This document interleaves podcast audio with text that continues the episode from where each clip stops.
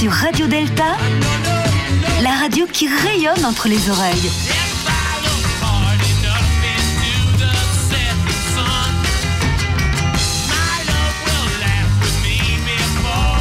Radio Delta.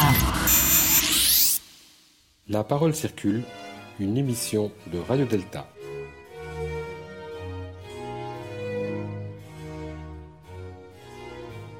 Interview de Claude Collin, souverain grand commandeur du Suprême Conseil de France, à l'issue de la cérémonie de remise du prix de la thèse du Suprême Conseil de France, 21 juin 2017.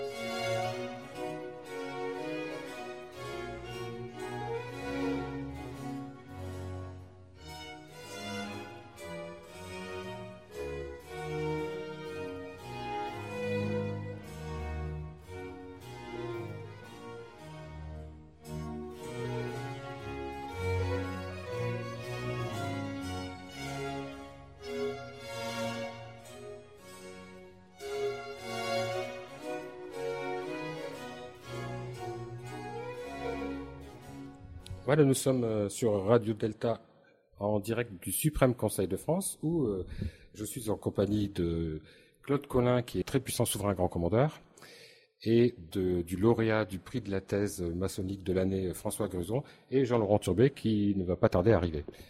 Claude Collin, nous avons été euh, surpris, enfin vraiment surpris de voir que le Suprême Conseil de France avait décidé de communiquer et de s'ouvrir sur les réseaux sociaux, notamment. Euh, Est-ce que vous pouvez nous expliquer euh, quelle est la raison et, quel est le but de tout cela?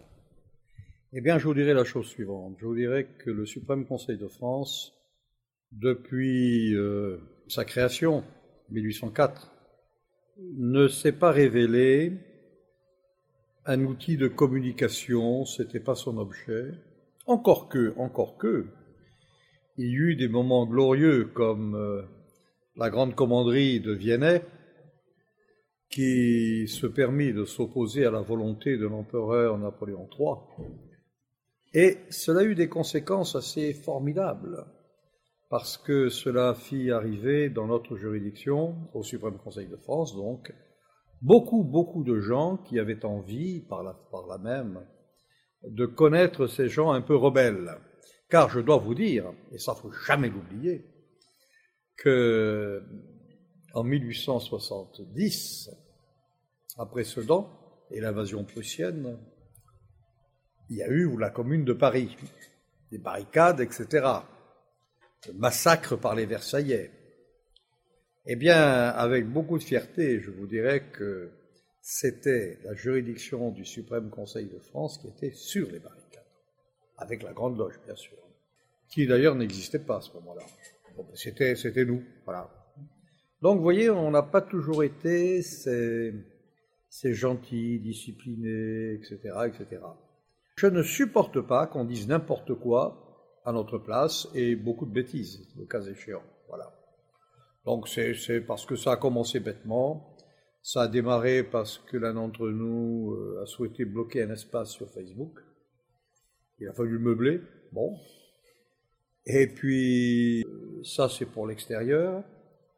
Et puis également, euh, notre ami Dominique Delbert a réalisé une série de films, cinq, dans un premier temps, parce qu'il y en a d'autres à venir, qui permet en fait euh, de démythifier complètement cette affaire-là. Le Suprême Conseil de France, la franc-maçonnerie, qu'est-ce que c'est? Ben, C'est quelque chose de très simple. C'est quelque chose d'immémorial et très simple à la fois. Et donc, euh, je dirais qu'il était temps que nous exprimions notre propre vérité. Alors Claude Collin, au fond, c'est quoi le Suprême Conseil de France? Alors, le Suprême Conseil de France, c'est la série des grades du 4e au 33e degré du rite écossais ancien accepté, sachant que les trois premiers degrés sont pris en charge par la Grande Loge de France.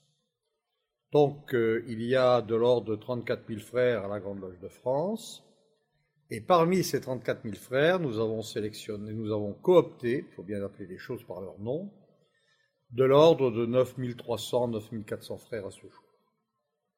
Et euh, c'est aujourd'hui, c'est la première fois, enfin une des premières fois de, depuis longtemps que le Suprême Conseil de France organise euh, une manifestation extérieure en remettant à François Gruson, qui est là, qui est là, qui est, qui est, qui est à côté, un, un prix de thèse. Donc pourquoi le Suprême Conseil de France, un, a-t-il décidé de remettre un prix de thèse, et deux, pourquoi François Gruson?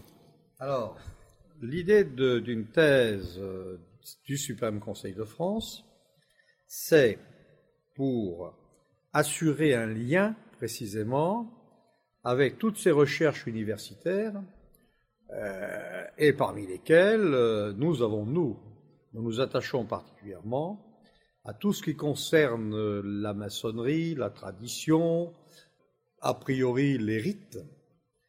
Et pourquoi François Gruson? Ben, Tout simplement parce que François Gruson a fait un ouvrage remarquable, une, thèse remarquable, sur le temple maçonnique. Qu'est-ce que c'est? C'est ça, le temple maçonnique. Voilà. Et comme je le disais euh, tout à l'heure, euh, le temple maçonnique, euh, c'est la représentation sur le terrain, la matérialisation sur le terrain de cet espace de réunion des francs-maçons. Et ce qui est merveilleux au rite écossais ancien accepté, c'est que dans la totalité du monde maçonnique, eh bien, tous nos amis des cinquante et quelques pays pratiquent tous le rite écossais ancien accepté, qui est le nôtre. Il est le nôtre parce que, vous ne me posez pas la question, mais je peux la récupérer, il est le nôtre parce que, sur les 33 degrés, 25 ont été élaborés en France. 25 sont des degrés alors c'est une longue épopée merveilleuse qu'il faudra compter un jour aussi, c'est l'épopée d'Étienne Morin qui part muni d'une patente et qui va donc créer des, à l'époque des consistoires dans les pays du Nouveau Monde. Et puis après, il y a peut-être une difficulté là, même mon ami Alain Bernheim ne sait pas très bien répondre à cela. Il y a peut-être une difficulté parce qu'on ne sait pas très bien comment les huit grades interpolés ont été constitués, par qui, comment. Voilà. Donc c'est ça, la juridiction. Alors vous avez parlé de 50 pays. Là, nous sommes au, siège du Suprême Conseil de France. Quid donc des, des 49 autres? Alors, c'est très simple.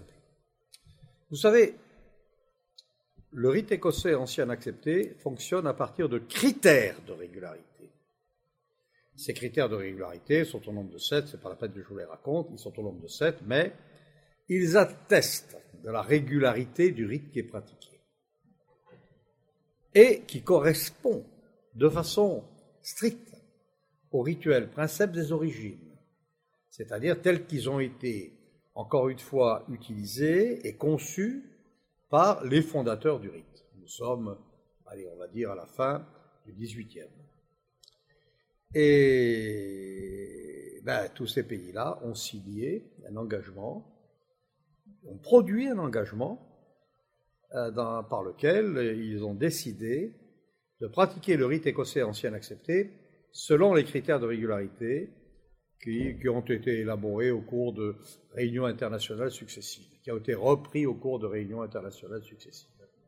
Nous nous réunissons tous les deux ans et pendant de nombreuses années, de nombreuses réunions, nous avons remis un peu au point ces critères de régularité et nous le faisons par un vote unanime au sein de tous les suprêmes conseils. Voilà, donc que vous dire d'autres bah, Ils sont un peu partout dans le monde. Il y en a en Amérique latine, il y en a en Afrique, il y en a en Amérique du Nord maintenant. Puisque j'ai eu le privilège d'accueillir vendredi dernier une délégation de Texans, Suprême Conseil du Texas, qui travaille au rite écossais ancien accepté, tout comme nous-mêmes. Donc vous voyez, ça, ça développe. Nous avons des visées sur l'Asie du Sud-Est, sur l'Inde. Euh, bon, nous sommes dans l'océan Indien, nous sommes dans le Pacifique. Et puis voilà quoi. Nous ne sommes pas en lutte contre la maçonnerie anglo-saxonne. Nous souhaitons simplement affirmer la place de la France. Voilà, la place de la France. La France, c'est pas n'importe quoi. Pardonnez-moi. Merci beaucoup à, à, Claude Collin, le puissant souverain grand commandeur du Suprême Conseil de France, dont la, c'est vrai que la, parole est rare et nos auditeurs sont peu habitués à entendre le souverain grand commandeur du Suprême Conseil de France. Peut-être l'entendront-ils euh, maintenant de façon un peu plus fréquente.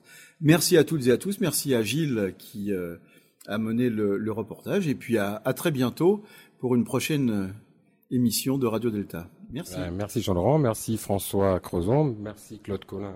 Et notre antenne ou notre web antenne, vous êtes ouverte quand vous le souhaitez.